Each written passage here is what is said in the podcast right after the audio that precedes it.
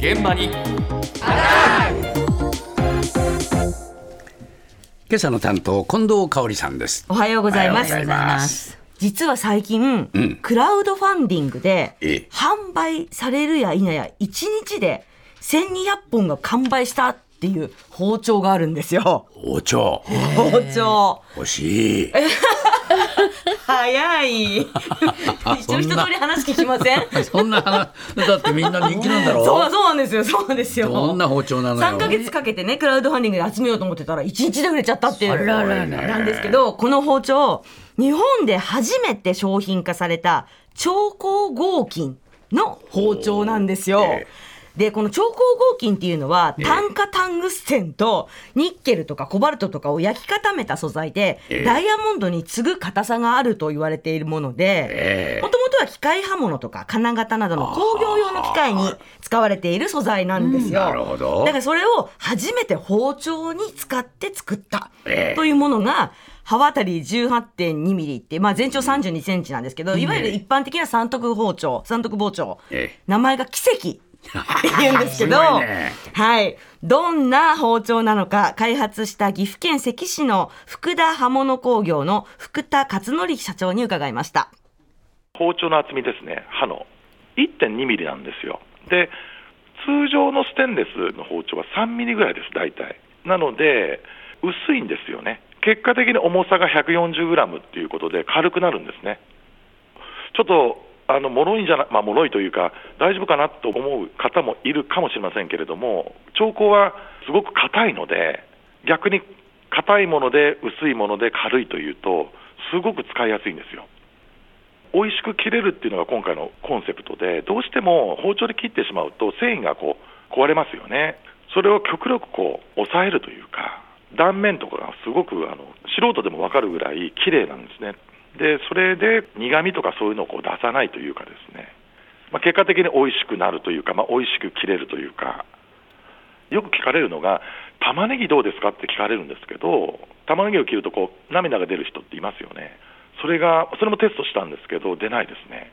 やっぱりこの繊維を潰してないので、はい。玉ねぎ切っても涙も出ない、そうなんですよ。とにかく硬くて薄くて軽いからえー使いやすい。よね140グラムなんですよ、包丁1本。これ、あ分かりにくいかなと思ったんで、ちょっと探したんですけど、なくて、え試しにこれ私の iPhone 持ってみてください。はいはい206グラムです。うわこれこれちょっと重いもんな。重いです。いや140グラムなんで、そここからずいぶん軽くなるわけそう。ですよね。でしかも切れ味抜群ということで、ええ。食べ物の繊維を壊すことなくスパッと切れて、ええ。だから美味しく切れると。えちゃんと第三者機関でも調査してもらいましたけど、はい。食材の甘みとか旨みは保つし、ええ。苦みは抑えるよという結果が出ましそたう。ですか。錆びないんでしょ？錆びないんですよ、超高合金。あと合金なので、金属臭がないので、お料理には非常に向いている。で、実際プロの料理人2人に半年使ってもらったそうなんですけど、ええ半年間1回も研がずとも切れ味が全く変わらないっていう特徴もありました。すごいねすごいですねね。工業用のものってやっぱすごいんですね。で、もう一つ、これ、包丁の作り方にもちょっと特徴がありました。再び福田社長のお話です。すべて機械でできるようにしているというところも違うと思いますね。あの我々としては、ちょっと言い方難しいんですけれども、職人ということではなくて、やっぱりエンジニアというか、すべての品質を安定させるといいますか、やはりばらつきがあってはまずいので、刃物も楽器とかと一緒で癖があると思うんですね、その作り手の一つ一つ。あのまあ、道具というものはあるんですけど、今回の奇跡はそういうことがないように、まあ、機械刃物で培ったその技術っていうのは、やはり最終的に精密機械でこう刃付けをしていくので、どれを買っても、誰が買っても一緒だということで、まあ、それも売りにしてますね。うん。はい。うん今回の包丁っえーて超光合金を、えっと1000分の1ミリの精度で加工できる機械で10時間かけてその形を切り出すんですよ。で、その後でダイヤモンド砥石使って専用機で刃付けをしていくっていうことなので、えーまさに。どれを買っても同じになっちゃうんだ。そう、どれを買っても同じ品質だ。まあだからエンジニアだっていうことなんですけそういう福田刃物って創業以来ずっと社内一回生産にこだわってるんですけどね、ええ。これってやっぱり人手不足とかで生産が止まっちゃわないように、品質の安定だけじゃなくて、職人不足なんかも言われますから、ええ。途切れることなく作り続けるためにこういう作り方にこだわってるっていうことなんですけど、じゃあ機械で作るから簡単かっていうと、もちろんそんなことはありませんでした。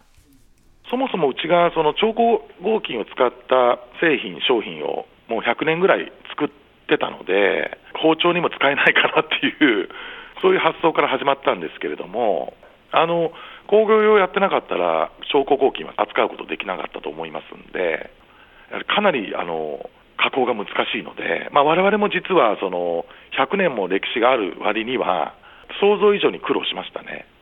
あのやっぱり扱いは難しいんですけど、超高合金っていうのは、その扱いを間違えるとすぐ欠けてしまうという、なんですけど、切れ味が一番いいっていうのは間違いないんですよ、きちっとやれば。あのお札を切ったりするあの断裁包丁はだいたい平均で1メートル60センチぐらいなので、ずいぶん小さいものになりましたけど、でもやはり工業用刃物で培ったその精密な加工技術っていうのは、ふんだんに取り入れてると思います。